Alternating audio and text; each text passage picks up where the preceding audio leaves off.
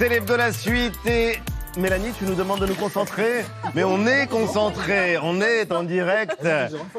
À 20h30, le débat de l'hebdo avec la colère contre Emmanuel Macron qui continue, la menace des coupures de courant. Nous recevrons également la philosophe Géraldine Mona Savoie qui nous expliquera comment parler philosophie avec les enfants. Mais tout de suite, rencontre avec une surfeuse exceptionnelle et je suis heureux d'un. C'est vrai, je suis ému, j'arrive même pas à en parler. L'une des meilleures Surf. surfeuses de ce qu'on appelle les big waves, les grandes vagues.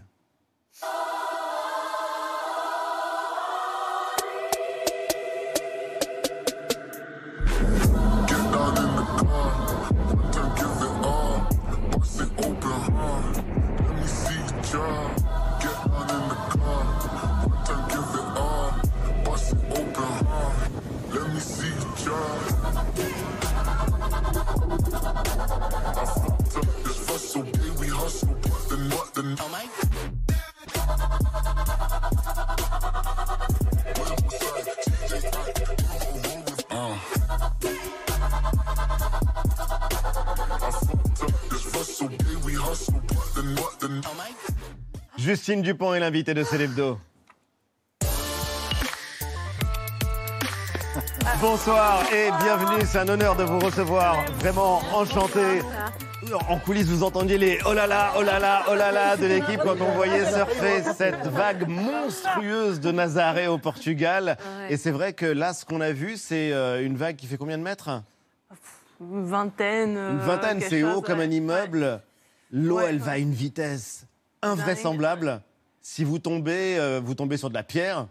Bon, c'est de l'eau, mais ça devient dur tellement ça va. Mais en tout cas, ça donne une indication de ce que vous êtes euh, capable de faire, en tout cas de vos exploits. Vous êtes euh, multi-championne du monde. Euh, Vous avez été consacrée en 2019 meilleure surfeuse de grosses vagues de la planète et vous êtes nommée au Laureus World Sports Award. C'est l'équivalent des Oscars du sport et c'est une cérémonie qui récompense les meilleurs sportifs de leur discipline. Et vous, vous concourez dans la catégorie sport extrême. Ce sera lundi à Paris.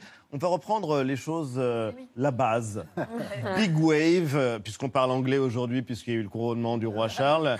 Big wave, en bon français, ça veut dire grosse vague. C'est ça. Et pour moi, c'est aussi que j'ai besoin de sécurité. Parce que j'arrive dans des conditions où il y a un océan qui est puissant et tu te sens un petit peu euh, tout petit, donc tu as besoin d'une équipe. Ouais. Tu as besoin d'avoir confiance en personnes avec lesquelles euh, tu vas surfer ces vagues. Et euh, c'est pour ça que je m'entoure bien. Moi, j'ai mon copain qui s'occupe de ma, de ma sécurité, euh, Fred. Et après, j'ai les meilleurs surfeurs euh, qui, qui sont à mes côtés. Et c'est- c'est juste un honneur. Mais pourtant, c'est vous qu'on voit, vous êtes seul. Oui. Vous chutez pour Euh, vous, récupérer le plus rapidement oui, et puis pour prendre la vague aussi. Ouais. Donc euh, là, par exemple, cet hiver, on est allé à Cortez Bank, au large en Californie. Ouais. Et les vagues géantes, c'est- C'est c'était un magique. Et là, spot c'est mythique. voilà. Ouais. On va en voir des images d'ailleurs, euh, parce qu'on appelle ça. Parce qu'on a l'impression qu'en fait, c'est les autres qui, euh, qui font tout et vous, au fond, bon, vous, vous arrivez. là. Alors que c'est vous qu'on voit seul. Non mais Ah, regardez oui, ces euh, images parce qu'elles sont impressionnantes, Justine. On appelle ça l'Everest du surf. Voilà. Ce site euh, justement en, en Californie. Ah, C'était exceptionnel. C'était à 200 km au large. Vraiment, on voyait même pas la côte. km au large. Ah oui, on Vous voyait êtes en pleine mer. côte, on, on En haute aucun mer. repère. Il y avait des phoques, il y avait des requins blancs. Enfin, c'était Des c'était la requins blancs Ah oui, oui, c'était c'était une expérience de, de fou, en, riche en sensations. Et là, vous voyez Lucas Chumbo, du coup, qui pilote le jet ski et qui me lance sur le jet ski. À partir de quelle hauteur on parle de grandes vagues? Parce qu'on peut surfer finalement des petites vagues aussi. Oui, mais pour moi, je dis grande vague quand à partir du moment où on a un peu peur. Enfin, donc bon, pour moi, Un ça va peu être 3, peur. 4, 3, 4 mètres. Oui, bah oui, beaucoup. Non, même. très très peur et on va en aussi, reparler hein, parce que, euh, en l'occurrence, ce sont des vagues qu'on ne peut pas prendre en, en ramant. Non, voilà, Il faut être tracté par un jet ski Voilà. tellement elles sont puissantes, tellement elles sont euh, grandes. Et euh, vous vivez justement sur l'un des sites mythiques. Vous vivez à Nazaré, au Portugal. C'est l'un des spots de surf les plus dingues au monde. C'est là que vous avez affronté. euh, Parmi les plus grandes vagues qui euh, existent, on a vu celle justement de Cortez Bank en, en Californie. Il y a cette vague immense qui porte un nom mythique, Jaws, Oui. les mâchoires comme les dents de la mer, le film Ouais, de, de ouais. Spielberg à Hawaï. Et on est en apnée juste à vous regarder. Qu'est-ce qui domine chez vous à ce moment-là? Parce que vous voyez ce qui est en train de déferler derrière vous. On n'a pas le droit à l'erreur. Les sensations, hein, c'est vraiment ça, c'est les sensations de, de vitesse, de connexion euh, avec la planche, avec, euh, avec l'océan, de se dire qu'on est en train de vivre un petit moment unique avec un, dans un endroit où on ne devrait pas être là en fait. L'océan il est déchaîné et en fait qu'est-ce que qu'est-ce qu'on fait là? Et en fait Qu'est-ce qu'on fait là? Et, et c'est magique cette petite connexion que tu as avec la vague, ce, ce jeu aussi. Il faut pouvoir aller chercher cette vitesse, mais pas trop parce qu'après il faut la respecter parce qu'elle peut nous manger. Parce qu'on voit que vous regardez, euh, d'ailleurs, que vous êtes sur la vague, et enfin sur, sur les Oui. films qu'on voit, on voit que vous prenez le temps, en toute tranquillité, de regarder ce qui se passe derrière vous, en toute tranquillité. Ouais, même assise, on a l'impression que tu vas tomber. et après que vous regardez derrière vous, sur les côtés. Oui, il faut prendre des repères. J'ai pas encore un ordinateur euh, Ouais. intelligence artificielle dans ma tête. Ouais. Du coup, voilà, je prends des repères euh, par rapport à la vague, à la vitesse que je prends, la, la pente qu'il y a, et pour pouvoir euh, avoir la meilleure trajectoire, trajectoire possible. Parce que si je vais dans une zone où il n'y a plus de vitesse, après la vague elle me rattrape et Et là, vous tombez. Et là, ça devient, on appelle ça la machine à laver pour les Oui. petites vagues, en tout cas, ou la mousse. c'est pareil. Mais ce qui est terrifiant, en fait, c'est qu'on peut rester, pour le coup, sous la sous l'eau, en apnée, pendant 6, 7 minutes, le temps qu'un jet ski Non, vienne non, vous non, rejoindre ou Non, euh, euh, 15 secondes. 15 secondes Un max Maximum, maximum. Bon, bah Vous écoutez, vous venez de briser ma légende. Mais plusieurs limité, fois, mais plusieurs fois. Et c'est la puissance qui est. C'est la puissance. Voilà, qui peut bah, casser hein, carrément le corps. Donc c'est c'est plus ce côté-là, ce, ce Ouais. côté euh, rapide et violent. Est-ce que ça vous est déjà arrivé Comment est-ce que justement vous surmontez bon, cette peur que nous on a en vous regardant, mais que vous devez aussi avoir en tête pour ne pas prendre Oui. de risques Comment vous surmontez d'abord cette peur Et ensuite, est-ce que vous avez déjà eu des accidents graves justement de ce que vous décrivez là? Oui, et la peur, je la surmonte pas, je vis avec. C'est un petit peu mon petit sac à dos, donc euh, voilà, j'ai peur le matin, la veille, et après, ça me permet d'être hyper euh, focalisé dans l'instant et d'être, ouais, d'avoir vraiment tous les capteurs euh, ouverts, en fait, tout simplement, et d'être euh, là pour vivre euh, un peu connecté à mon instinct, beaucoup plus qu'à mon cerveau, en fait. Après, c'est Il paraît que vous avez déjà pris un cocotier oui, la figure, c'est oui, quoi cette après, histoire oui, oui, oui, dans- je- de- en surfant une vague? Oui, mais c'était pas un cocotier, c'est son surnom, c'est un surfeur, qui- c'est un surfeur, surfeur C'est un surfeur. Ah, vous avez déjà pris Oui, des- qui, qui m'est Ah. parti. C'est une collision. Et du coup, bon, voilà, ça, ça, ça arrive dans le surf de grosse vague. Malheureusement, c'est priorité. Et, et donc, du coup, le surfeur ne m'a pas vu, Ça, c'est il n'a pas voulu me voitures. voir. Et, euh, Il n'a pas voulu vous voilà, voir, alors que est c'est la parti, priorité au ouais. premier qui euh, prend la vague. Euh, oui, ou celui qui est un peu plus à l'intérieur. Ouais. Et euh, bon, voilà, après, bon, bah, ça ça m'a. Bah, il est mort, de- voilà. Non, ça m'a valu, moi, de passer un peu de temps sous l'eau aussi, de faire bouger un petit peu le crâne. Donc, euh, ouais, c'est pas grave. juste une question, Justine. Quand vous êtes au sommet d'une vague et même après quand vous surfez, qu'est-ce que vous entendez? Vous savez ça? Ou c'est assourdissant et on oui, n'entend ce plus serait rien? plus assourdissant, je pense, parce que c'est pas forcément l'information qui est la plus utile pour moi, donc je suis moins attentive à ça. Je suis plus attentive à, à- au toucher à ce qui se passe, à la vision. Et, euh, et du coup, je dirais oui, un, un- un bruit. Je suis attentive quand la, la vague se casse. Là, je sais pas si on le voit sur les Oui. images. Là, Oui. vraiment, quand elle casse, là, à ce moment-là, il y a un bruit et c'est une information où Oui, ça arrive. c'est- un peu l'avalanche qui s'est déclenchée et ça Ouais. arrive. Donc, Ouais. euh, il faut accélérer un petit peu. Voilà. Il faut euh, l'éviter. Après le point break, en l'occurrence, vous avez commencé à surfer toute jeune, à 11 ans. Ouais, à la Et ouais. comment est-ce qu'on passe d'ailleurs du surf classique, on va dire, qui est devenu de plus en plus populaire, à ce type de surf qui est un sport extrême.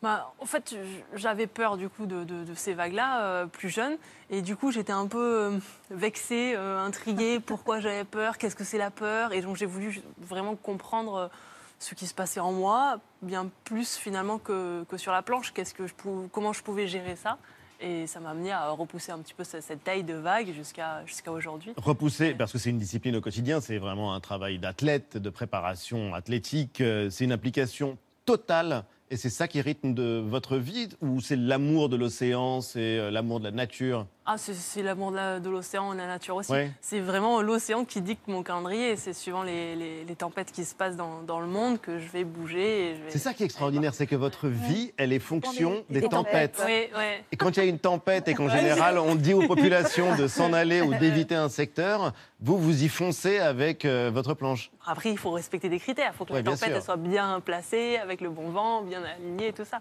Mais oui, on ne peut pas trop se projeter euh, à plus de 15 jours. euh, c'est un peu compliqué. Donc pour les Noëls, pour, euh, pour les rendez-vous un peu plus loin, c'est c'est pas bien. Ça c'est sûr. bon, voilà. Au- Au-delà de la pratique classique du surf euh, à laquelle Elie faisait référence tout à l'heure, qu'est-ce qui change dans votre pratique en termes, et au-delà de la peur aussi, hein, mais dans- en termes de préparation physique, en termes de matériel également? Oui, alors euh, c'est plus par rapport à la vitesse. Vu qu'on va plus vite, on a besoin donc de- du matériel différent. Il y a du carbone qui est intégré dans les planches de surf, par exemple. Euh, après, euh, On voit aussi qu'il y a des straps sur, les, oui, euh, voilà, sur la planche. exactement. Elle est, elle est lestée aussi, là. C'est une planche qui fait euh, 9,5, 9 kg et demi. Ah oui. Euh, sinon, bon, donc voilà, il y a du poids dans, les planches, exactement. Oui, c'est très lourd. C'est vraiment des, des petites billes de plomb qui euh, s'intègrent à la planche. Ce carbone pour que ça soit aussi très rigide, pour que ça puisse aller plus vite. Les dérives, elles sont en fibres de verre qui sont beaucoup plus euh, denses aussi que- qu'une dérive de planche normale où on a envie d'avoir beaucoup plus de réactivité. Là, on a envie que ça tienne la route. Mais euh, On a envie que ça tienne la route, ça c'est absolument certain. Surtout quand on sait qu'il y a des grands requins blancs. Vous arrivez encore à surfer des petites vagues enfin, Ah oui, oui, oui. Ah oui j'aime beaucoup. D'accord. Le surf de grosse vague, il y a un peu ce- cette dynamique du surf que j'ai connu euh, plus jeune. C'est je les surfe en famille, on va partager un moment dans l'océan, Oui. on, on s'amuse, on, on prend soin de l'autre, on fait attention à l'autre euh, quand il part sur une vague. Mais là, c'est ce qui se passe dans les grosses vagues. C'est ça que j'aime aussi. Que dans les petites vagues, maintenant, ben, c'est un peu plus la course à moi-je, moi-je. j'ai- Mm. Ouais, bien sûr. Des fois, hein, après, c'est vraiment Quel est votre prochain challenge? Est-ce que vous pensez par exemple au JO de Paris en 2024 Curiosité, Jean-Michel, Hmm. vous savez où se dérouleront les épreuves de surf de JO. Merci d'avoir euh, cramé euh, Ah, ma J'ai question. pas entendu. Vas-y, vas-y, j'ai entendu. j'ai entendu. Tahiti. Ah, Tahiti. Ah, d'accord, je pas. Oui, Les l'épreuve JO de Paris. de surf Tahiti. de. Paris Vous disiez 2024 qu'on auront lieu. pas prévoir les dates. Donc, euh, il y aura des vagues au moment des Jeux Olympiques? Ah, ben, on ne peut pas savoir ça. C'est Ah, l'océan qui d'épreuve, Non, mais il y a un il y aura site. toujours, euh, Il y aura toujours. sûrement au moins une. Voilà. Après, la qualité de la vague, ça, on peut Ah pas bah, savoir. oui. Normalement, sur les prévisions, c'est c'est la meilleure euh, période dans l'année où il devrait avoir de, de bonnes vagues. Et Tupo, qui est la vague du coup euh, choisie, c'est une vague parfaite. C'est vraiment Mythique. parfaite, mythique. Voilà. Et moi, vous je y vais, mais je vais plus commenter avec France Télé. Normalement, c'est l'option. D'accord. Voilà. Bon, bah écoutez, Voilà, dans un cas me comme dans l'autre, on regardera. Ouais. Et euh, merci infiniment, en tout cas, Justine Dupont, d'avoir été euh, notre invitée. Bonne chance pour euh, lundi. On croisera les doigts. Vous le méritez et vous devriez l'avoir. Donc euh, voilà. Merci. On vous le Dans les Laureus Awards, dans un instant, rendez-vous avec la philosophe Géraldine Mosna-Savoie. Les grandes questions de la philo expliquées aux tout petits, ce sera juste après vu.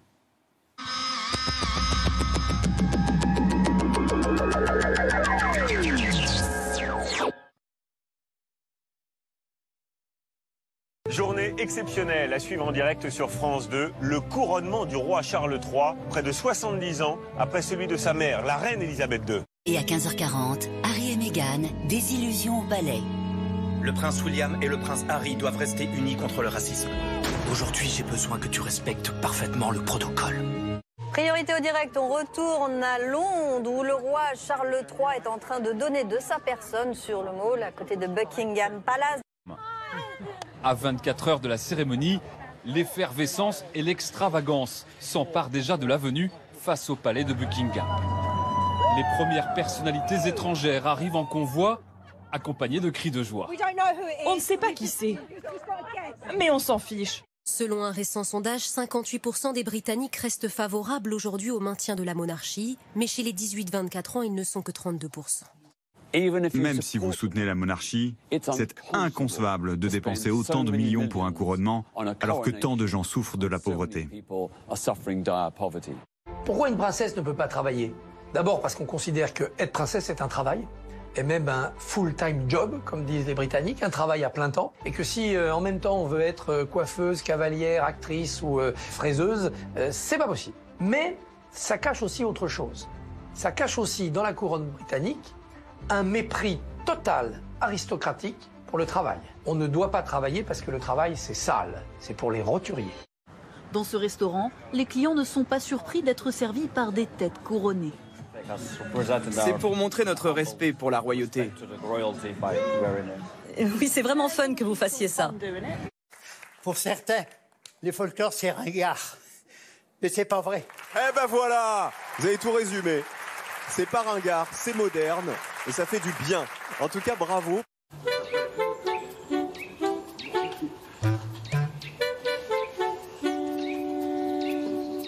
C'est assez terrible, c'est-à-dire que, que vous, il vous agressait sexuellement, parce que c'est c'est ce qui s'est passé.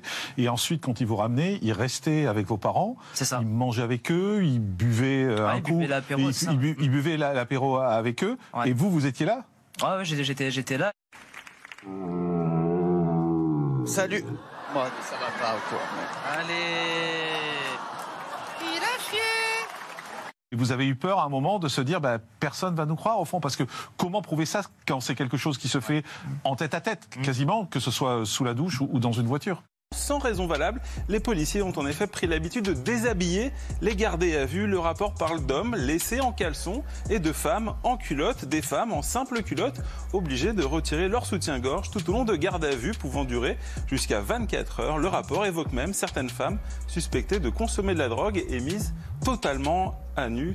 5 euros le t-shirt pantalon à 9 euros. Outre ses prix très attractifs, la marque chinoise mise sur une grande variété de produits. Des collections renouvelées sans arrêt, des milliers de nouvelles références chaque jour. Cela implique un rythme de production effréné, au point que Shein serait responsable de près d'un quart des émissions de CO2 des adolescentes françaises. Je ne savais pas du tout. Alors on rappelle que Chine, c'est le recours au travail forcé des Ouïghours en Chine. On rappelle que Chine, c'est aussi le non-respect des droits humains au sein des ateliers des sous-traitants. Chine, c'est aussi des vêtements toxiques. Selon une étude de Greenpeace, 15% des vêtements de la marque chinoise contreviennent à la législation européenne sur les produits chimiques. Moins de deux jours après une fusillade dans une école de Belgrade qui avait fait neuf morts, un homme a ouvert le feu dans trois villages sur des habitants choisis au hasard. Bilan 8 morts. Le forcené a été arrêté. Il était armé d'une kalachnikov et de grenades.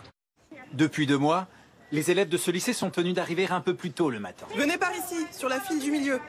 Car désormais, comme à l'aéroport, ils doivent passer par une fouille complète de leurs affaires. Suivant.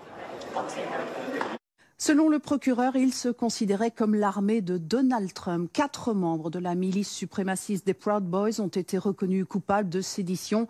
Ils avaient participé à l'assaut sur le Capitole à Washington le 6 janvier 2021. Ça, ce sont les gars de Wagner. Ils sont morts aujourd'hui, leur sang est encore frais. C'est avec cette vidéo macabre que nous avons flouté que Yevgeny Prigogine, le chef de Wagner, a lancé les hostilités la nuit dernière. Le dominant ne tolère aucune forme de concurrence.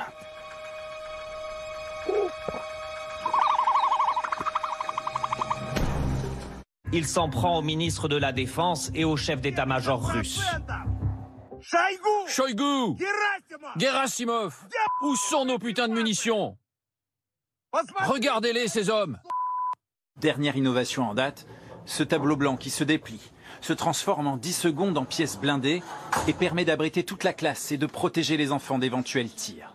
Une petite phrase qui tourne à l'affaire diplomatique. Madame Mélanie est incapable de régler les problèmes migratoires sur lesquels elle a été élue. Madame Mélanie, c'est comme Madame Le Pen. C'est-à-dire qu'elle se fait élire sur vous allez voir ce que vous allez voir, et puis ce qu'on voit, c'est que ça s'arrête pas et que ça s'amplifie. L'Italie, incapable de régler les problèmes migratoires, réaction immédiate. Le ministre des Affaires étrangères italien annule sa visite en France. Je n'irai pas à Paris pour la rencontre prévue avec Catherine Colonna. La bataille entre Darmanin et Mélanie, qui sera le premier à laisser ses gens mourir de noyade en Méditerranée Napoli, campione d'Italia. Sous une pluie de feux d'artifice, hier soir, Naples s'est embrasé. Pétards et fumigènes ont envahi les rues. Dès le coup de sifflet final, Un Scudetto, 33 ans après le dernier, c'était à l'époque de Diego Maradona. C'était vu, c'est l'hebdo, toujours en direct. À quoi tu penses? Ah, Bah, toi, Bonsoir, Géraldine Mosna-Savoie. Bah, là, j'avoue. euh, Bah non, mais on va aller directement dans le vif du sujet. C'est le livre passionnant que vous euh, publiez. Vous êtes euh, philosophe, productrice euh, d'une émission formidable sur France Culture. Et J'adore. Ah oui. sans, oser, sans oser le demander. Ouais, ça me fait plaisir. Et vous euh, publiez euh, donc euh, ce livre. C'est un livre passionnant qui est illustré par euh, Clémentine Dupont-Avis. Avec Et qui a écrit aussi. Qui l'a écrit Ouais, aussi On, on l'a coécrit parce que Clémentine, elle est habituée à écrire pour les enfants. Et moi, je ne sais pas écrire pour les enfants. Moi, je suis habituée à écrire plutôt des textes de philosophie. Oui.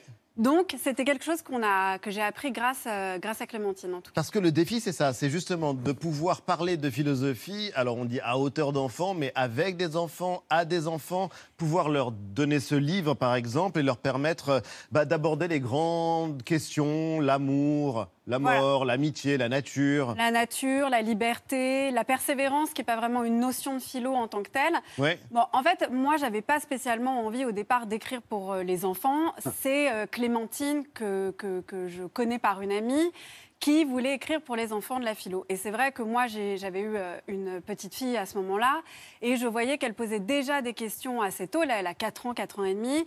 Euh, donc euh, la mort, c'est un sujet qui revient régulièrement. Exemple, parce que c'est. Bah, euh, Exemple parce que c'est d'actualité. Donc ce matin, couronnement du roi en Angleterre. Elle dit mais pourquoi le roi se fait couronner?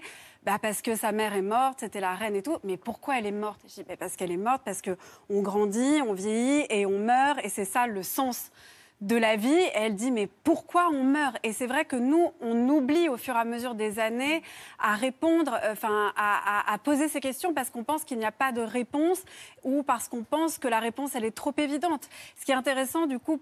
Quand on fait de la philo pour les enfants, c'est de se dire, bah en fait c'est génial. Oui. On peut, la philosophie c'est de l'étonnement et les enfants ils s'étonnent. Donc ils peuvent poser 3000 fois la question, mais pourquoi le vert c'est vert? Et au bout d'un moment on fait, mais parce que, parce que, et on- voilà, mais tais-toi. Et en fait, non, parce que là, c'est une invitation justement Ouais. à la discussion, une invitation à poser des questions. Quand vous parlez de la mort, et si la mort n'était pas la fin de tout, mais juste la fin d'une vie, et si la mort n'était pas la fin, mais le début d'une autre euh, existence, euh, il y a une illustration d'ailleurs euh, d'un arbre, par exemple, euh, qui euh, plonge ses racines dans le sol. Et il y a quelque chose d'assez génial, c'est que ce personnage fil rouge, il s'appelle comme par hasard Simone. Simone. C'est une petite fille qui se pose plein de questions, elle s'étonne de tout, elle est ultra curieuse et elle adore le dictionnaire. Et le dictionnaire, c'est souvent le point de départ. Au point de départ, il y a souvent une définition, mais il y a quelque chose qui ne suffit pas, qui ne suffit jamais, en tout cas dans la définition du dictionnaire. Pourquoi? Alors, en fait, alors déjà, c'est intéressant le dictionnaire parce qu'en fait, nous, on voulait se mettre dans la tête d'une petite fille qui, justement, en fait, pose des questions tout le temps, ce qui est le cas, en fait, de nous tous. Oui. Même si on l'a oublié, même si on n'a plus le temps, en fait, de se formuler ces questions-là dans sa tête, on le fait quand même. Donc, on voulait vraiment se mettre dans la tête d'une petite fille, redécouper tout en termes de questions, et on ne voulait pas qu'elle fasse appel à une figure tutélaire. On voulait pas de grand-père qui fasse des leçons Ah de oui, d'accord. morale, Ouais, ouais, ouais. de sagesse, d'existence. On voulait pas Ouais. un, un- un papa, une maman, un grand frère. On voulait en fait qu'elle puisse essayer de trouver des réponses par elle-même. Et d'ailleurs même en fait pas forcément trouver des réponses, mais essayer de poser en tout cas des questions, d'avoir l'art de se poser des questions. Et en philosophie, Et en fait, c'est ça. en terminale, qu'est-ce qu'on fait? On dit d'abord tout le travail. voilà, ceux qui, on a fait un bac de philo. On nous dit d'abord, vous prenez une heure avant de répondre au sujet. C'est un travail de définition. Et la philosophie, c'est d'abord un travail de définition. Et donc, on voulait que ce soit pas une figure tutélaire personnifiée, mais un dictionnaire. Et les dictionnaires sont accessibles par Internet. Euh, euh, on en a euh, chez nous parfois encore sous forme de livres. Donc, c'était un bon, un bon point de départ. Après, là où le dictionnaire, c'est génial, c'est qu'en fait, tout est contenu dans une définition, en fait, dans plusieurs définitions en philosophie qui se, qui, qui, qui se s'entrechoquent. Euh, donc, en fait, c'était marrant, par exemple, pour euh, la mort, de se dire que, a priori, la définition, ce serait la fin de la vie. Oui. Mais du coup, ça nous emmène à dire, mais c'est quoi la vie? Est-ce qu'il y en a qu'une? Donc, du coup, est-ce que la mort, c'est vraiment le contraire? Est-ce que c'est pas le début d'autre chose? Donc, en fait, on voit bien que c'est le début, que la définition nous amène sur une autre La définition du dictionnaire mort, fin de la vie, terme de la vie terrestre. Et en Ouais. fait, au fond, c'est à ce moment-là que tout commence. C'est à ce moment-là que tout commence et c'est à ce moment-là que la petite Simone, elle doit se dire que cette définition-là, elle n'est pas satisfaisante Ouais. et qu'elle doit peut-être aller plus loin et poser d'autres questions. Alors d'autres questions qui n'amèneront pas forcément des réponses aussi. C'est ça qui est intéressant. Euh, La philosophie répond pas vraiment aux questions. Ça permet d'en poser d'autres, des plus raffinés, des plus complexes, d'aller plus loin. Mais on prétendait pas, en tout cas avec ce livre de philo, avec, euh, avec Clémentine Dupont-Avis, dire, voilà, on vous donne une leçon euh, de morale, de sagesse, de philosophie, c'est ça la réponse. On voulait vraiment ouvrir les yeux aux enfants en se disant, toutes les questions que tu te poses, elles sont valables. Exemple, cas d'école, même le bonheur. Voilà, grande interrogation de Simone, peut-être pas que d'elle. D'ailleurs, puisque Non. c'est- qu'est-ce que le bonheur? C'est une question qu'on se pose tous depuis la nuit des temps. La preuve en image, j'étais même Non, pas. non, je fais un tour de table pour voir. Oui, on se la pose tous, si, si. Bah si, on se la pose, le bonheur. En tout cas, on le cherche tous. Mais On alors, se demande qu'est-ce- est-ce qu'on va bien. Qu'est-ce que le bonheur? Qu'est-ce que le bonheur? Bah écoutez, les réponses, on est en 72. Silence. Le bonheur, qu'est-ce que c'est pour toi, Gaël C'est quand on est joyeux, Marie-Yvonne. Par exemple, j'aurais perdu mon chien. Le- mon bonheur, ce serait de le retrouver. Jean-Pierre. Pour moi, c'est quelque chose de beau. Euh, par exemple, lorsqu'on a des amis qui se marient, euh, ils ont, on leur souhaite du bonheur? Anne. Quand il y a quelqu'un qu'on aimait bien et qu'on- qu'il est parti en vacances et qui revient Après, c'est le bonheur de retrouver des femmes.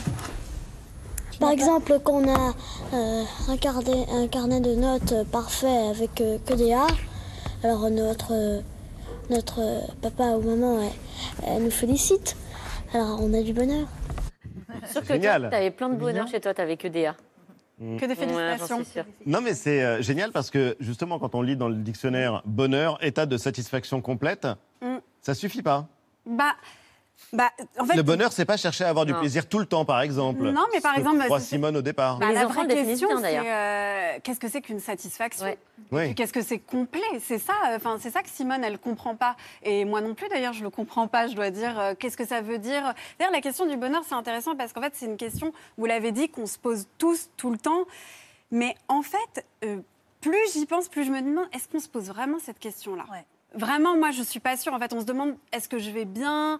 Est-ce que je suis bien? Est-ce que ma famille va bien? D'ailleurs, c'est intéressant parce qu'en fait, ils répondent des choses comme ça. Est-ce que je plais à mes parents? Oui. Est-ce que je vais retrouver mon chien? En fait, c'est toujours en termes de, Oui, ou c'est de l'opposition. relations. C'est l'opposition entre un instant où visiblement ils étaient un peu malheureux, il n'y avait pas papa, il n'y avait pas maman, j'avais des mauvaises notes, et un instant où tout à coup. Voilà, c'est ça, c'est un moment de comparaison, arrive. mais c'est difficile en fait de se dire, on, on se pose vraiment la question, enfin je pense, est-ce que, ah ben, est-ce que j'ai atteint le bonheur? En fait, on se le dit jamais vraiment, et les enfants d'ailleurs le pensent Quand on se rase, on se pose pas cette question-là.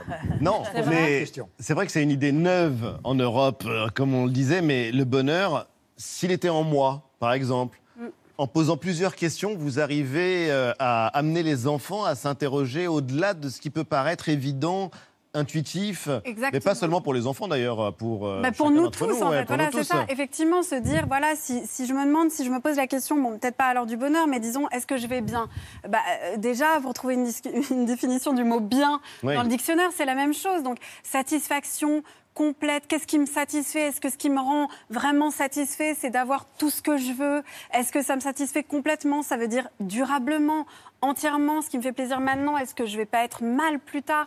Donc en fait, toutes ces questions amènent en fait à se demander genre bah en fait, la vraie question, c'est pas vraiment qu'est-ce que c'est le bonheur, c'est vraiment est-ce que je suis heureux, est-ce que si je fais ça, ça me rend heureux, et donc à aller vraiment, c'est une philosophie en fait du quotidien. Je sais que c'est Oui. un peu tarte à la crème parce qu'on fait plein de petites philosophies, on fait plein de philosophies du, du Non, mais là, c'est de la vraie manière- philosophie. Voilà, c'est une manière de dire qu'en fait la philosophie, c'est pas quelque chose de sacré Oui. qu'on fait qu'à partir de 17-18 ans si on est en filière générale. C'est vraiment une manière, un certain rapport au monde qui passe par des questions et par le fait de déconstruire des choses. Et je ne parle pas de déconstruction comme on parle en ce moment sur la théorie du genre, c'est vraiment la déconstruction au sens de reprendre les termes. Qu'est-ce qu'on, qu'est-ce que quand quelqu'un me dit qu'il est, triste parce que quelqu'un, mais pourquoi tu es triste? Ouais. ça, c'est une vraie question. Pourquoi tu es triste? Pourquoi, en fait, on s'est habitué à être triste? Est-ce que c'est le manque? Est-ce que c'est une fabrication d'un sentiment? Donc, il faut tout décomposer comme ça. Et Simone, un enfant, en tout cas, oblige à se poser cette question-là. Et il y a un truc qui est génial, en tout cas, c'est qu'il y a à la fois des grands concepts philosophiques. euh, Bon, alors il y a l'amour, euh, par exemple, il y a la nature, mais euh, il y a aussi des questions qui font débat. Par exemple, le racisme. Le racisme, Ça, c'est une manière de s'interroger aussi sur des questions de société de manière philosophique.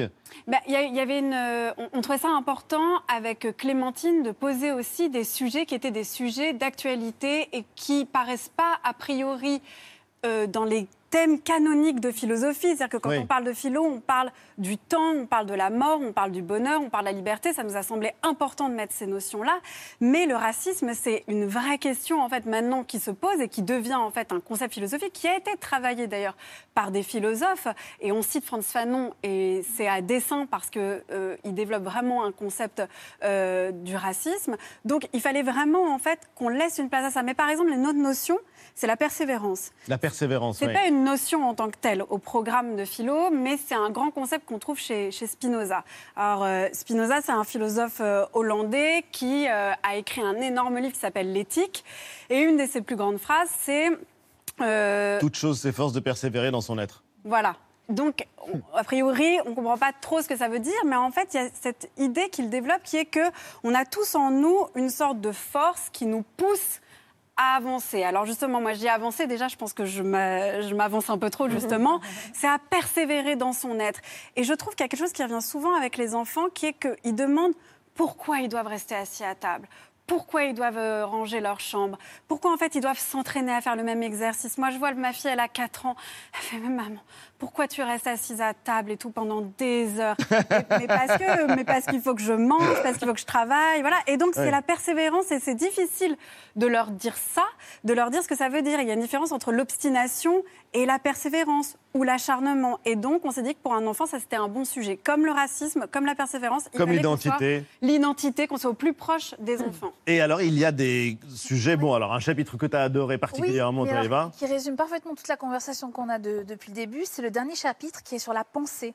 Euh, la question, elle est complexe. Quelle est la différence entre penser et réfléchir? Parce que Simone, elle se demande comment c'est-on qu'on pense vraiment? Est-ce qu'on n'est pas juste en train de rêver ou est-ce qu'on n'est pas juste en train d'imaginer ou qu'on se raconte parfois peut-être même des bêtises? Et ce que j'ai trouvé génial, c'est intéressant en fait de voir la conversation entre Simone et Zoé, qui est son amie, et le, le déroulement de leurs pensées, justement. Comment elles se, elles se répondent entre elles, comment on voit un accouchement, en fait, de la pensée? Ouais. Et qui est, en fait, euh, révélateur de tout le livre, ce que vous disiez euh, euh, au début. Et c'est ça, et je me suis dit, est-ce que finalement, eh bien, les enfants, ils n'ont pas cette curiosité qui permet d'aboutir à ce raisonnement que nous, on a parfois peut-être un peu perdu? Bah, je sais pas, en même temps, vous parlez autour d'une table euh, depuis plusieurs euh, minutes. C'est ça aussi qui, qui- qui se passe. On va dire qu'on voulait que Simone, elle soit pas seule dans sa tête. Il y a beaucoup de questions qu'on se pose ou que les enfants, à mon avis, se posent. Moi, j'ai oublié comment j'étais à, à, à 7-8 ans dans ma tête. Je me sens que je posais des questions, mais je suis pas. J'ai des souvenirs un peu flous, en fait. Tout ça, ça, on l'oublie. Mais donc, on voulait que Simone, elle ait à la fois un dialogue en, en elle, avec elle-même, un cheminement en elle, mais on voulait aussi que ça passe par le dialogue avec les autres. C'est pour ça qu'on accorde Oui. aussi une place à ses parents, mais aussi à son frère Diego, et aussi à sa meilleure amie. Et ce qui est intéressant avec sa meilleure amie, c'est qu'elles ont le même âge, et qu'en fait, on voit bien.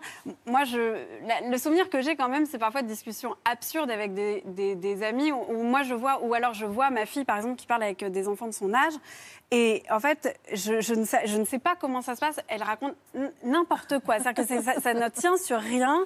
Euh, ah, euh, donc par exemple, on était à un spectacle de magie. Et puis Simone, euh, donc ma fille s'appelle Simone aussi, et elle dit moi je suis allée à un spectacle de magie la dernière fois, et le petit garçon que je connais dit mais moi aussi j'y étais, et je sais très bien qu'il n'était pas là et qu'il était à un autre spectacle de magie, mais ils ont réussi à avoir une conversation sur un événement. Le même événement auquel ils n'avaient pas assisté. Et en fait, je me suis dit, en fait, ils arrivent Génial. à avancer dans quelque chose. Et donc, ils ont- et toi, on t'a fait quoi? Mais moi, j'ai volé dans les airs. Mais comment tu as fait? Et on voit bien, en fait, qu'entre Zoé et Simone, qui sont plus grandes que des enfants de 4 ans, elles ont 8-9 ans, on voit bien que c'est exactement la même chose, en fait, que malgré tout, même s'il y a des choses qui sont pas complètement fiables sur le langage, sur la définition, elles cheminent ensemble. Et la pensée, c'était une notion qui nous semblait vraiment importante, surtout parce qu'en fait, je voulais qu'on ait une citation de Anna Arendt, Voilà. sur le Et- mal. voilà. Et ça, c'est quelque Et- chose qui est passionnant. Il faut le lire d'ailleurs, le chapitre, parce que le raisonnement est limpide. Et en partant de qu'est-ce que ça veut dire que penser? On pourrait dire n'importe aboutit- quoi, en fait. Et en fait, elles arrivent en à quelque chose On arrive à quelque Ouais. chose qui est extrêmement puissant et fort. Et ça, c'est euh, vraiment très stimulant. Et donc, euh, on peut le lire à partir de. Bah, en fait, 8-9 ans, je pense qu'il faut être à l'aise avec euh, la lecture, avec les parents, et après, les enfants le reprennent tout seuls, ou Ah, ils continuent de lire parents avec aussi. des... Ouais, oui. Ouais, Ouais, avec les parents, c'est parents. bien. Et hum, voilà, à partir de 8-9 ans, exactement. Eh ben, merci infiniment, Mais encore, Géraldine hein. Mosca Merci à. À quoi tu penses? Mais à toi, Ali C'est aux éditions 9, l'école des loisirs. On le recommande chaleureusement. Merci d'avoir été euh, notre invité. On vous écoute euh, sur euh, France Culture. On va maintenant passer au débat de l'hebdo. La colère contre Emmanuel Macron. Toujours des actions pour protester contre la réforme des retraites et ses répliques des coupures de courant qui menacent maintenant quelques grands des événements sportifs, culturels. Récap en images, Claire Bellassène et Juliana Cahen. Un nouveau déplacement euh, d'Emmanuel Macron aujourd'hui en Charente-Maritime. Les manifestants l'attendaient comme à chaque fois maintenant. Autour du lycée où l'électricité avait été coupée par des syndicalistes, mobilisation et attroupement ont été interdits. Euh, Lorsqu'il met un pied quelque part, l'électricité se coupe. Alors, Mine Énergie CGT qui a promis des actions type coupure de courant.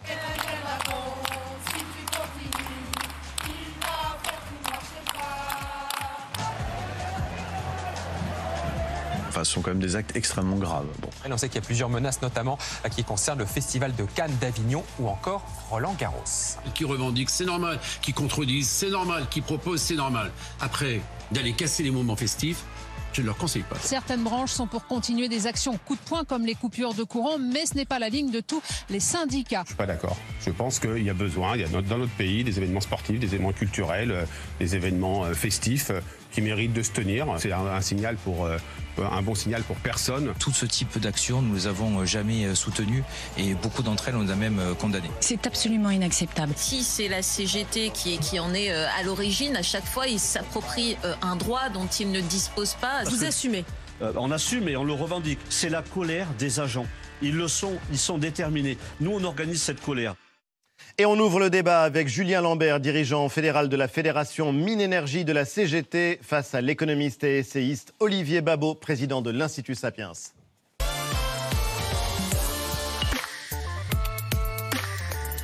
Bonsoir, Bonsoir. et bienvenue à tous les deux. Merci d'avoir accepté le principe de cet échange. Dans un communiqué, la CGT Énergie euh, avait menacé de perturber, de couper le courant de plusieurs grands événements à venir. Euh, Pêle-mêle, le festival de Cannes, le festival de théâtre d'Avignon, le tournoi de Roland Garros, euh, le Grand Prix de, de Monaco. D'un mot d'abord pour qu'on comprenne un peu la démarche. Pourquoi menacer de couper le courant de certaines grandes manifestations? Bah, Aujourd'hui, euh, les, les coupures sont décidées d'une manière collective. Ça fait plusieurs mois que les salariés du Quand vous service dites public de l'énergie- collective Collectivement, parce que c'est euh, c'est décidé en Assemblée générale du, du personnel, c'est décidé de manière collective, les actions qui ont été menées. Donc, euh, plusieurs mois qui ont été abordés autour du dossier des retraites et notamment autour de l'âge et de l'article 1 sur les régimes spéciaux. Mais évidemment, les, les salariés du service public de l'énergie sont au front tous les jours, notamment quand il y a des intempéries, quand il y a des événements climatiques. Donc, ils sont, on, on voit bien, tous les jours présents pour répondre aux missions de service public. Et le fait que le gouvernement décide, euh, après le Covid, là où on a montré que le, besoin des services publics était besoin de renforcer, et bien là, en gros, il n'y a pas eu de concertation, il n'y a pas eu de discussion. On dit l'article 1, hop, on vous met dedans. Et d'ailleurs, euh, et d'ailleurs, automatiquement, ça crée un mécontentement, en plus avec l'âge de départ de retraite. Deux sujets qui aujourd'hui bah, font que les salariés sont quand même en colère. Et euh, bon, Macron veut tourner la page, mais aujourd'hui, les salariés n'ont pas décidé de tourner la page. Voilà, vous ne voulez pas tourner la page. Je vais vous donner la parole dans un instant, Olivier Babot. Mais euh, expliquez-nous, euh, quel est le sens politique, par exemple, de couper l'électricité à Roland Garros? Bah, J'irais aujourd'hui, de toute façon, couper les événements sportifs. bon, c'est une partie de la population qui profite de ces événements sportifs. C'est pas l'ensemble de la population, et on coupe pas l'ensemble des usagers. Mais il y a un sens politique. Bah, il y a un sens politique parce que de toute façon aujourd'hui, euh, et on voit bien que les, les, euh, la population, elle euh, soutient en gros toutes les formes de mobilisation. Donc, euh, et et c'est vrai que là, le choix qui a été fait, c'était au début les coupures lors des déplacements de Macron et de, et de ses ministres. Donc, euh, ce qui serait l'équivalent d'une cra- casserolade hein, à, la, à la- à la question. Mais aujourd'hui, c'est vraiment, oui, ça fait partie des événements, mais automatiquement, il y aura toujours des choix de, de fait auprès du personnel par rapport à ces questions-là. Comme le rétablissement du courant, comme il y a aussi. euh, On va en parler de ça tout aussi, justement. Mais j'aimerais qu'on parle d'Olivier Babot. euh, oui, euh, que vous installiez le débat entre vous, que vous regardiez l'un l'autre. Qu'est-ce que ça vous inspire, ces actions? Alors moi déjà, je trouve que les matchs de tennis ou de football, j'ai l'impression que ça profite à tous, enfin tous les gens qui ont envie de les regarder, qu'ils soient devant physiquement ou qu'ils soient à distance, donc c'est quand même quelque chose qui est perdu. Moi, plus fondamentalement, j'ai j'ai beaucoup de mal avec à la fois, euh, on pourrait dire la méthode et le principe. La méthode, euh, évidemment, euh, il y a des risques. Alors, euh, parfois, quand vous coupez le courant, ça peut causer des risques pour les personnes. Il y a des, parfois, pour les cliniques, par exemple, des, des groupes électrogènes qui peuvent ne pas fonctionner. C'est un, c'est un, un problème qui, qui est réel. Je trouve vraiment que ce sont des méthodes qui sont donc Il y a dangereuses eu des répercussions récemment d'une coupure de courant dans une clinique au cours d'un déplacement présidentiel dans l'Hérault. C'est en opposition avec la nécessité évidemment de services publics. Il y a le droit de grève, mais il est évidemment encadré par certaines choses, en particulier la nécessité de services publics. Mais plus fondamentalement, mais vraiment beaucoup plus fondamentalement, je crois que sur le principe, moi j'ai un problème avec cette idée que quand on n'est pas d'accord très profondément avec quelque chose, on veut on veut que le système finisse par changer à notre profit. C'est quand même assez incroyable. Vous savez, en, démocratie, on a le droit de ne pas être d'accord avec le système, mais le système, malheureusement, il a le droit de ne pas être d'accord avec vous. Et si, par exemple, je sais pas, je suis euh, euh, euh, anti-vax ou, tiens, anti-avortement, et que moi, très profondément, je pense que quelque chose est juste, est-ce que je vais pouvoir utiliser mon métier pour faire pression sur la collectivité? La règle de la démocratie, de la même façon que on ne se fait pas justice soi-même, c'est que quand les institutions ont parlé dans le respect des institutions, si vous n'êtes pas content, eh bien vous allez euh, vous engager dans un parti, faire voter, euh, voter pour des gens qui auront des idées différentes, et à la prochaine mandature, vous ferez voter les idées qui vont dans votre sens. C'est le Alors, principe vous de l'institution démocratique. Ça vous fait un peu sourire Bah, S'ouvrir, oui, parce que de toute façon, on voit tout l'acheminement qu'il y a eu sur le dossier des retraites. Euh, si aujourd'hui, le 1er mai, il y a eu 2 millions- encore 2,3 millions de personnes qui, sont, qui étaient dans la rue, bien Selon les syndicats, pardon. Deux? Selon les syndicats, le chiffre mais, officiel est un peu euh, bas. n'ouvrons pas le débat, mais tout Oui, enfin, on est d'accord que c'est une blague on en vrai. Les, les- euh, les décomptes le- des syndicats, on est d'accord. Comment il a été, où les gens étaient mobilisés. euh, on voit bien qu'il y a eu 3 millions de personnes. Il y a eu des fois des phases basses, 800 000 personnes. C'est pas non plus rien par rapport à ça. Et aujourd'hui, il y a eu quand même des effets qu'il y a eu des- un déclenchement de colère, parce que d'ailleurs, automatiquement, je le disais, il y a des sujets où il n'y a, pas eu d'écoute, considérant qu'on les, les gens, quand ils sont présents dans les manifestations, d'électricité. ils considèrent que c'est une sorte de...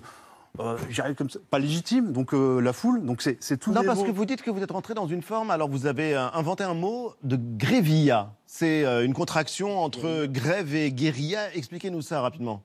Bah, De toute façon, aujourd'hui, c'est, je disais, à, à travers le déplacement des ministres et du président. Donc, à chaque fois, il y a des coupures qui sont organisées. Et euh, là-dessus, ils ont été euh, choisis d'une manière euh, ensemble avec le, personnel a décidé d'y aller. Euh, par rapport à ça, on peut vous critiquer la méthode et le fond. Moi, je dis aujourd'hui, oui, on peut critiquer aussi la méthode du gouvernement d'aller- n'a pas avoir été à l'écoute, avoir passé le 49.3 et aujourd'hui de dire euh, et de promulguer la loi, sauf qu'aujourd'hui, une loi n'est pas obligée d'être appliquée. Euh, Quand on regarde aujourd'hui la situation sociale du pays et politique, je dirais le président a tout le, le choix aussi de, pour l'unité de dire je n'applique pas la loi. Est-ce que vous comprenez le précédent que ça fait? Des réformes difficiles, il y en a déjà eu. Le boulot euh, d'un responsable politique, c'est pas d'être câlinothérapeute, c'est pas que tout le monde soit d'accord avec lui, c'est de faire des réformes difficiles, quand souvent d'ailleurs il les a annoncées, d'ailleurs ça arrive, dans son programme. Et si vous n'êtes pas d'accord, si une majorité de Français, comme vous le dites, n'est pas d'accord, si la France gronde, mais il y a un moment extrêmement précis où en, démocratie, on peut expliquer qu'on n'est pas content. C'est le moment où on va mettre un bulletin différent dans l'urne. Et si tout le monde est d'accord pour retourner aux 60 ans, eh bien, bon courage à celui qui va le faire. Mais ça se passer dans 4 ans. Il y a d'autres élections avant. Mais très bien que ça se passe comme ça. On ne peut pas juste dire, parce qu'à un moment donné, on n'est pas content de la méthode, euh, alors qu'on a absolument respecté les institutions. Le 49.3, il a été utilisé, il a été Bon, utilisé ne une dizaine de fois, notamment, ne refaisons pas par, par Michel Rocard, bon, qui était quand même pas un, un révolutionnaire, le couteau entre les dents. Ça fait partie du fonctionnement des institutions. Vous savez, il y a plein de lois, moi, de la République, euh, que j'aime pas. Il y a des impôts qui sont désagréables. Est-ce que je fais un sitting? Est-ce que je m'incendie devant le ministère? Non. Eh ben, de temps en temps, j'essaie de me battre pour mes idées, j'essaie d'argumenter. Souvent, je, je- je me trompe. Vous savez, on peut pas être d'accord pour la démocratie uniquement dans la mesure où votre propre syndicat, et votre propre, pardon, votre propre euh, parti, votre propre candidat et vos idées sont élus. De temps en temps, bah, les autres sont élus. Et ben voilà, ça fait partie de la démocratie. Je trouve que les coupures d'électricité, c'est euh, au fond un beau débat. D'abord, la CGT Énergie a dit, alors vous avez cité un Festival de Cannes, Avignon, Roland Garros, et le Grand Prix de F1 de Monaco. Mais Monaco, c'est pas en France. Et à Monaco, on peut partir à la retraite à 60 ans. Ah, et déjà, j'ai été surpris. Bon, alors, donc je vois bien que c'est plutôt l'idéologie anti-riche que autre chose. Là, pour le coup, la réforme des retraites et le Grand Prix de Monaco, j'ai pas bien compris. La CGT Énergie euh, 47, c'est-à-dire euh, le département, euh, enfin c'est Agen, j'oublie Lot-et-Garonne, a coupé l'électricité jeudi de l'autre semaine du match à la 49e minute du match Agen-Nevers. Il y a Oui. 5000 personnes dans le stade. Alors s'il y en a qui paniquent, quelqu'un qui se blesse, On a vu les images. c'est très compliqué de. Oui, on a vu les images du stade dans le noir. Mais on ne sait pas comment les gens ont vécu ça. Parce qu'en fait, la presse a des pudeurs aussi. On a laissé passer tout ça. Et pourquoi a-t-on coupé le match à Nevers? Parce que le, la CGT Énergie 47 le dit comme ça. Parce que le maire soutient la réforme. Mais il a le droit, le maire, de soutenir la réforme. C'est, c'est, c'est- c'est d'une cruauté totale, quand même. Et, et puis, la dernière question, quand même, euh, moi, je trouve que l'électricité, elle n'appartient pas à la CGT. C'est pas possible, ça. L'électricité, c'est un bien commun. Alors, ça, c'est une question de produire- Julien Lambert. Vous pouvez ne plus produire d'électricité, ça, je comprends, mais la couper, L'électricité, c'est un bien commun. Et alors, évidemment, l'énergie est un bien commun, et là-dessus, on peut euh, se rejoindre sur cette partie-là. Et, et nous, on le dit aujourd'hui que même au-delà des coupures qu'il y a eu de l'énergie, s'il y avait des causes d'intempéries ou autres, on voit aussi certaines fragilités. hein. Euh, des installations qui répondent aux services publics de tous les jours, donc euh, les télécoms, la santé, et on voit bien que les groupes électrogènes, s'il n'a pas démarré, c'est pas spécialement euh, que lié à la coupure, parce que d'ailleurs le relais n'a pas été repris, et donc il y a une question là plutôt de secours, de secours par rapport à ces questions-là. Et c'est vrai qu'aujourd'hui, nous, on est très attachés à ces questions-là. La question de la souveraineté énergétique, on est très attachés. On est très attachés à plein de sujets qui fait qu'aujourd'hui, même sur la question des tarifs, euh, où c'est un vrai sujet d'actualité, vu le, prix des factures pour les collectivités, pour les industriels. Donc on porte un programme progressiste de l'énergie dans ce cadre-là. Et c'est vrai qu'aujourd'hui, un des éléments qui manque dans le dossier des retraites, où il aurait pu être regardé, c'est déjà une, la question des sources de financement. Parce qu'on disait, vous, vous évoquez la question de Mais Monaco. ça, nous ne refaisons Mais- pas. Oui, mais ça fait partie des sujets de débat. L'électricité ne vous- n'appartient pas à la CGT. Pourquoi ne pas aller, par exemple, dans les actions des Robins des Bois, de donner la gratuité, par exemple, Ah, mais euh, la gratuité c'est- d'électricité, du gaz pour les petites entreprises, par exemple, pour une boulangerie, pour des crèches, pour euh, des hôpitaux éventuellement? Deux éléments par rapport Là, c'est plutôt que de couper le courant. Bah, on, on a fait des opérations justement de gratuité pour les hôpitaux par rapport à ceux qui aujourd'hui Oui, payent des factures. On a remis en service aussi des gens qui pas y étaient coupés. Donc on, on a fait une multitude d'actions. Mais évidemment, bah, aujourd'hui, les salariés, ils ont, ils ont pris cette mesure pour justement aussi rendre populaire ou rendre, on va dire, médiatique euh, ces initiatives-là qui aujourd'hui sont posées. Je ne m'inquiète pas qu'ils mettront le nécessaire pour sécuriser euh, les événements sportifs et culturels par rapport à, par ça. Le fait qu'on l'a annoncé bien en amont euh, des dates qui vont, qui vont avoir lieu. Et, euh, Alors, laissez euh, Olivier Babot vous répondre. En fait, vous, en la démarche je me dis- de la gratuité, par exemple, qu'est-ce que vous en pensez? Non, mais la gratuité, pourquoi pas? Il y a, d'autres méthodes. Moi, je crains un petit peu une forme d'escalade. Parce que s'il ne se passe rien, si la loi euh, s'applique, parce que ça y est, on est en train de. Ah bah, elle a été promulguée, elle va Elle s'appliquer. est promulguée, elle, elle s'applique, elle est là. Alors qu'est-ce qui va se passer? Si on ne continue pas à vous écouter, vous allez euh, euh, éteindre de plus en plus, vous allez éteindre les émissions, vous allez éteindre d'autres choses. À quel moment ça va s'arrêter? Puis moi, j'ai aussi une autre question. Est-ce que c'est la CGT qui fait les lois en France? Est-ce qu'il n'y a pas autre chose qu'on appelle la séparation des pouvoirs avec le judiciaire, avec l'exécutif, avec le législatif, avec le législatif qui fait des lois dans les conditions qui sont prévues par la Constitution qui a été adoptée? Vous savez, il y a un truc en philosophie politique, je ne veux pas qu'on aille trop trop loin, mais ça s'appelle en fait euh, l'idée de la théorie des contrats, voilà, du contrat social. Le contrat social, c'est quoi? C'est l'idée qu'on a tous notre liberté en tant qu'être indi- individuel, mais qu'à un moment donné, il y a une part de cette liberté qu'on est obligé de donner, justement pour que l'État, en particulier à qui on donne cette part de liberté, nous garantisse le reste de cette liberté. Cette part de liberté, ça veut dire que de temps en temps, quand le système qu'on approuve, enfin j'espère, sauf à dire que la démocratie, que la République dans laquelle on vit n'est pas légitime, quand le système qu'on approuve prend des décisions, même si on n'est pas d'accord avec ces décisions, c'est difficile, c'est désagréable, et ça nous arrive tous. Malheureusement, il faut le supporter. Ça ne veut pas dire qu'il ne faut pas se battre pour faire changer les choses dans le sens qu'on veut, mais il y a des procédures, il y a des façons de faire. En tout la cas- façon de faire, c'est pas de couper. Voilà. Le débat est passionnant. D'un mot, Julien Lambert, puisqu'ensuite on va regarder Non, vers mais euh, il le est- il est- rétroviseur. Il est dans très le passionnant parce que d'ailleurs, on prend l'exemple d'hier, la loi sur la protection d'EDF. Oui, on a été porteur de propositions. Évidemment, c'est les élus qui ont voté, c'est pas la CGT, donc c'est pas la CGT qui fait les lois. Ça a bien été voté par les élus et, au- autom- et ils ont pris en compte nous ce qu'on proposait justement de protéger. mais restons aux grands événements culturels et Non, mais sportifs. je, je- je réponds Qu'est-ce par que vous rapport à ce qui répondez était- par exemple aux cinéastes qui vont aller au Festival de Cannes par exemple et qui ont travaillé pendant des mois, parfois des années pour produire un film, aux ceux du Festival d'Avignon En tout cas, ce ne sera pas les ceux américains parce qu'ils sont en grève aussi. hein, donc en ce moment, donc les cinéastes, ils sont donc dans la, dans la période. Et la c'est pas- sélection c'est est pas- faite. C'est c'est pas eux qui, qui viendront Scénaristes, par, scénaristes. par- par- euh, les scénaristes, mais, Les mais- scénaristes. mais- mais automatiquement, je, je fais un petit clin d'œil par rapport à par rapport à cette situation, mais. Je, je le redis, c'est un vrai sujet de, de fond qu'on évoque. Oui, on, fait des propositions pour justement qu'elles soient prises en compte par rapport à ces questions-là. Je le dis, la méthode, elle est brutale parce que aujourd'hui, euh, nous, on est très attachés aux politiques publiques et les missions de service public. Donc, euh, la question de la santé, le numérique et, et l'énergie en fait partie. Mm. Et quand on fait le choix d'enlever l'article, l'ar- de mettre l'article 1 sur la question des régimes spéciaux, comme l'âge de, retra- l'âge de départ en retraite, qui ne sont pas du tout soutenus par la population, bien évidemment, ça, ça renvoie, alors peut-être à faire comme en, en- en Suisse, d'être plutôt à faire euh, des, des, euh, des consultations euh, auprès de la population par Des rapport votations, des à- référendums. votations, tout à fait, par rapport à des sujets qui aujourd'hui sont de société. Alors, il y a cette possibilité, mais on comprend souvent mieux l'actualité quand on regarde dans le rétroviseur, et ça va vous intéresser, vous qui êtes justement philosophe également, Olivier Babot, et essayiste. Eva Déjà vu.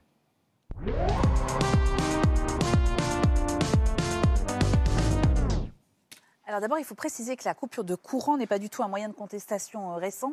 Ça existe depuis le début du XXe siècle. En fait, ça a été oui. euh, récurrent dans tous les conflits euh, sociaux. Et alors, on va revenir à une histoire plus récente. C'était en 2004, pendant une grève des salariés d'EDF. Coupure d'électricité qui affecte le réseau SNCF. 500 000 voyageurs sont concernés. La méthode est inacceptable pour le ministre des Finances de l'époque, un certain Nicolas Sarkozy, qui va à la rencontre des grévistes. Et ça fait deux heures que vous attendons. Voilà. Eh bien écoutez, je serais ravi de discuter avec vous. Je... Discuter avec les salariés d'EDF, c'est ce que fait le ministre de l'économie depuis plusieurs semaines. Oh, oh Eh, on, dis- on discute. Venez, on sera loin des braillards. Et je serais heureux de discuter avec Dehors, 200 manifestants sont venus dire une nouvelle fois leur opposition au projet d'ouverture du capital. Nous sommes dans une démocratie. Chacun doit pouvoir défendre ses idées, faire valoir ses arguments, mais les usagers du service public ne peuvent pas être pris en otage. Donc là, on vient voir le cas concret d'une coupure d'électricité qui avait énervé un peu tout le monde. Cinq ans auparavant. Surtout Sarkozy. Surtout Nicolas Sarkozy. Alors, cinq ans auparavant, en 1999, là, José Bové et des militants de la Confédération paysanne vont choisir un autre mode d'action. Ils démantèlent le chantier euh, du McDo de Millau pour protester contre l'impérialisme américain. La cible, un restaurant en construction de la chaîne McDonald's. Plusieurs dizaines de personnes, essentiellement des producteurs de lait de brebis, ont saccagé le chantier.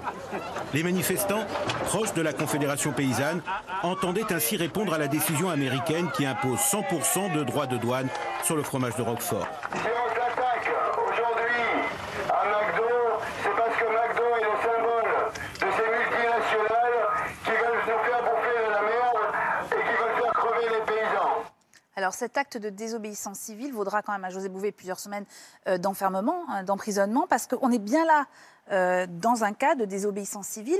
Olivier Babot, est-ce que ces actes-là, je pense notamment aussi à Noël Mamère, qui par exemple avait euh, célébré un, mariage homosexuel neuf ans avant la loi du mariage pour tous, est-ce que ces actes-là finalement ne permettent pas de faire quand même avancer des débats dans la société?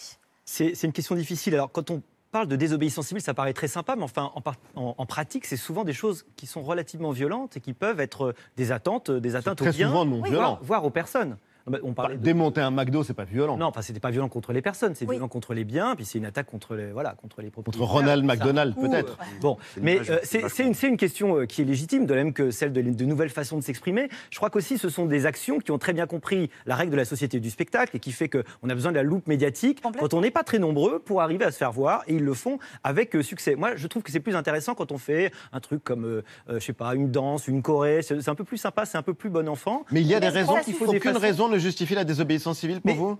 Alors, non, moi j'ai Parce que vous êtes un essayiste de tradition que- libérale, et c'est vraiment d'inspiration Ah, libérale, justement, de désobéir aux lois jugées euh, iniques d'un État, par exemple. Oui, mais la tradition libérale, c'est justement aussi, euh, c'est le contrat, euh, c'est l'idée de, de- du fait que vous allez donner une partie de votre liberté, contrat social pour les autres, que, vous le, que vous le vouliez ou non, mais que vous reconnaissez que ça évite la guerre de tous contre tous. On ne peut pas. Quand on est seul et quand on est persuadé de quelque chose, eh ben cette persuasion d'avoir raison ne peut pas être la raison qui fait que vous allez mettre à bas euh, les institutions ou, euh, ou y déroger. Alors j'adore aussi les transgressions de façon générale, je trouve qu'elles sont très importantes pour faire vivre la Ouais. société, mais il faut qu'elles soient faites peut-être dans une, dans une certaine limite. On a aussi une sorte de génie français pour ça, c'est- peut-être pour ça qu'on est reconnu. Ça peut être sympathique. Moi j'ai toujours peur des débordements. Voilà, ce qui m'inquiète, c'est quand par exemple euh, les, les- les luttes pour l'écologie peuvent devenir, pourraient devenir un jour ce que le ministre a appelé euh, l'éco- l'éco-terrorisme. Oui, ça me, ça me fait peur. ouais. Parce que on ne voit, pas- on voit pas de limite, euh, je trouve, à la, à, à la dérive et, et à l'escalade. Voilà. En tout cas, c'est euh, vraiment intéressant comme euh, débat parce que, en l'occurrence, c'est vrai qu'il concerne là pour le coup des événements qui euh, sont culturels, sportifs. Est-ce que je ne vais pas vous donner des idées parce que c'est pas mon rôle du tout. Vous avez euh, pensé, par exemple, aller couper l'électricité dans les lieux de pouvoir. Puisque après tout, ce sont eux, euh, pour vous, c'est euh, à l'Élysée, à Matignon que les choses se sont décidées. Euh, quel rapport avec le Festival de Cannes ou le Festival d'Avignon? Non, mais je, l'ai redit, hein, et, et, euh, je le redis encore, on a- les questions des ministres et euh, des, euh, du président, de toute façon, ils ont été coupés lors de leur déplacement. Pas l'Élysée. hein. Pas l'Élysée, mais de toute façon, il est secouru. J'ai j'ai pas de doute pour l'Élysée qu'ils sont aussi bien secourus pour, comme le Stade de France. Parce que si on prend le un des stades, le Stade de France, il est alimenté par deux alimentations normales et un secours. Typiquement, c'est pour ça que je Ah, vous avez vérifié Oui, parce qu'on a coupé le, le sta- le- les JO, donc ce qui fait qu'on sait très bien que le Stade de France, qui était dans les départs, il n'a pas été coupé. Mhm. Il était alimenté par d'autres d'autres alimentations. Donc, euh, mais évidemment, le, le sujet des préfectures, ils ont été aussi euh, coupés. Donc, euh, je le redis, c'est le sujet des coupures, ça, ça- ça fait plaisir à de personne de, couper. Les gens sont attachés au service public. Vous l'avez évoqué, le contrat social. Aujourd'hui, dans l'article 1, déjà dans, mis dans l'article 1, la fin des régimes spéciaux, on touche au contrat social. Et aujourd'hui, les gens sont attachés au service public. Les gens, ils, sont, ils répondent à, tous les jours à ces questions-là. Tous les jours, ils sont sur le pont. Et Bon, l'après-Covid on aura compris, euh, on aura compris le renforcer. Message. et on voulait entendre justement Mais vos je- je arguments pense- pour votre mobilisation Mais et ce un, type d'action. un- un dernier mot, je sais que c'est toujours long. Je mot. pense qu'on aurait, dû aborder vraiment la question du travail, qui était pour nous le premier sujet abordé en lien avec la Ah, bien relance sûr, mais là, c'était sur ce Parce mode d'action vrai- Le vrai spécifique. sujet, c'est- c'est l'industrie, et que d'ailleurs, la question des retraites aurait passé, à mon avis, en second plan, une fois qu'on avait cherché les sources de financement. Bah, vous reviendrez de toute façon pour le coup pour parler du travail. On l'a déjà fait ici sur ce plateau, mais euh, c'était intéressant. Vous restez euh, tous les deux avec nous. Il est temps, Jean-Michel, de retrouver dernière histoire.